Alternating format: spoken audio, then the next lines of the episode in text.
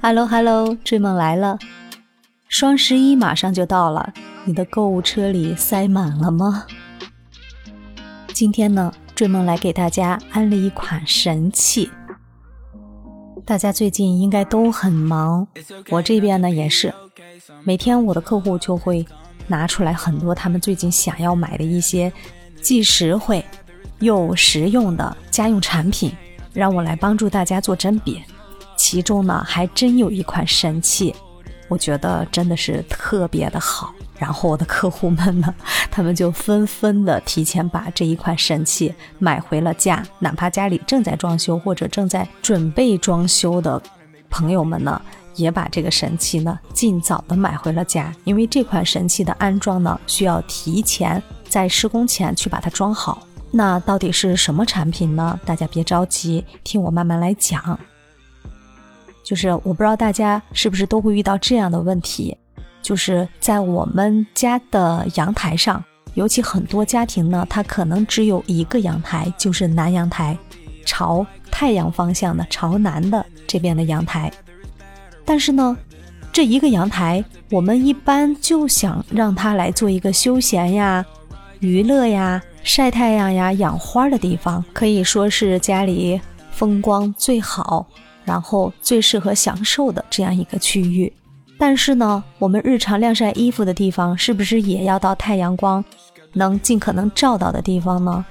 也是在阳台上，对吧？嗯，所以这时候呢，就产生一个冲突。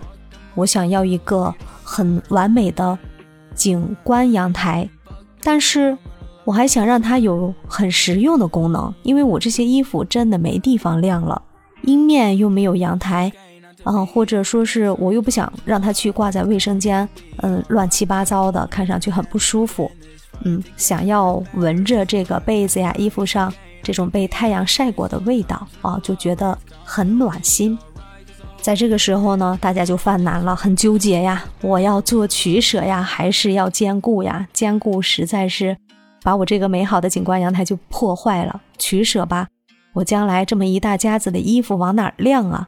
我的被子呢，将来也没地方晒了，那这款产品呢就横空出世了，大家都把它给挖了出来。最早呢是前两年，我的一些九零后的年轻的客户来找到的这些神器，就是一款隐形的晾衣架，但是它使用起来不是很方便，据说还是日产的，就是它是在这个，比如说我们在呃阳台上。左到右，东到西的这样一面墙，我可以设置一个安装在墙上的这样一个设置。使用的时候，把这个绳儿给抽出来，固定到西面墙上，让它双面固定，再去挂衣服。用完我再把它收起来，这样还是一个完整的景观阳台。嗯，是挺不错的，大家的想法都非常的好。嗯，但是呢，确实是使用起来不方便，每次收起呀、安装呀，嗯。而且我们两面的墙上还想做一些储物，做一些柜体，这个时候呢，这种隐形晾衣架就不是很便捷了。那我们这次找到的这一款晾衣架呢，它是可以去隐藏在集成吊顶里，也可以在做木质吊顶，也就是石膏板造型吊顶的时候呢，把它完全预埋进去。大家可以在某宝上或者在网上搜到这个隐形晾衣架。就很快就出来了，嗯，它可以选择单支的，也可以选择双支的，也啊，对，就是单杆和双杆。嗯，我们买回来呢，把这个底座把它固定在原始顶上，然后在它的下方来继续做蜂窝大板的吊顶啊，或者是石膏板的平顶呀，嗯。它看上去整个面是整体的，但是中间会有一道细细的缝。这样子呢，我们通过呃遥控器啊，它是电动的遥控器来控制这个晾衣架，它下降呀、上升啊，上升到最顶部，它就完全隐藏在这一道缝里了。它就只有一个晾衣杆的宽度啊，长度的话有一米五到两米四都有。然后它这个。晾衣杆的这个宽度两边的啊，就是这个缝隙的两侧还有两条的灯带，可以起到一定的照明作用。如果吊顶上面我们觉得这个空间的亮度还想要它再亮一些的话，我们就可以在吊顶上面再多设置一些照明。哎，我就连续看了很多家的这个产品呀。然后当然也要关注一下他们的价格，因为我们在实体店买这个晾衣架的话，一般也就是一千二到一千六的样子吧。然后我在选出来的这个商品里面呢，重点看了一下大家的评论。当然，很多买回去的这个朋友们，他就爆出来了照片，就是在施工过程中，青钢龙骨的吊顶也好，或者蜂窝大板的这个施工中，这个晾衣架的底座是如何固定，如何一步一步包进去的啊！真的很感谢这些使用者的反馈，我就觉得真的特别不错。然后最近我妈妈和我姐姐的房子也正在装修，当然我也很快的安利了他们这个产品，我们就提前把这个产品放入了购物车。哎，我发现呀，这个产品的价格呢还是可以的。我不知道它在之前的这个价格是多少，因为有朋友反馈，商家也有可能啊会在双十一前呢把自己的价格提起来。但是呢，这个电动晾衣架的，呃，日常的这种销售价格呢，我还是比较了解的，因为每天跟这些产品打交道嘛。然后我选的这一款尺寸呢是一米五的长度，它双十一前的价格是一五七九，然后参加这个双十一活动是可以有满减，减下来呢是。一二七九，然后呢，他还让我买了一张券儿，十块钱的券可以顶一百，这样的话就是一千一百八。哎，我觉得这个价格还是能接受的。首先，它符合了我们这样的美观，不影响我阳台上的效果。因为我妈妈家的风格呢，我给她来设计的是极简，然后结合一点点的这种侘寂风。基本上是以白为主。如果这个客厅的阳台呢，突兀的出来一个晾衣架这样一个庞大的设置，我觉得是很影响这种视觉感的。嗯，会影响我妈妈清静的。而且做设计的过程中呢。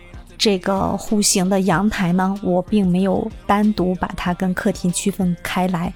在我的设计里，这个阳台和客厅完全是融为一整个空间的，所以阳台上的这个顶子呢也是非常重要的。我们是用石膏板轻钢龙骨来吊平顶的。哎，那这个产品呢，就大大的满足了我想要达到一个颜值，看上去是干干净净的这样一个空间表现，而且呢，它还能满足我们日常的晾晒的功能，真的是如获至宝呀！所以呢，我就把它早早的放进了购物车，然后买了这个优惠券，就等着当天呢参加这个活动。具体呢，等安装以后。使用以后，哎，我再来跟大家分享一下这款晾衣架的实际使用起来，它真正的好处是否能达到我们的预期。需要注意的是，如果你家正处在装修期，这个吊顶还没吊之前去装这个隐形晾衣架就很有意义。比如说刚交房的这个精装房啊、毛坯房啊，它顶子都没有吊，我们买这个隐形晾衣架呢就很有意义。如果您家的顶子已经都已经吊完了，你就等着装这个晾衣架了，那就避免浪费，直接装一个成品的日常的晾衣架就可以了。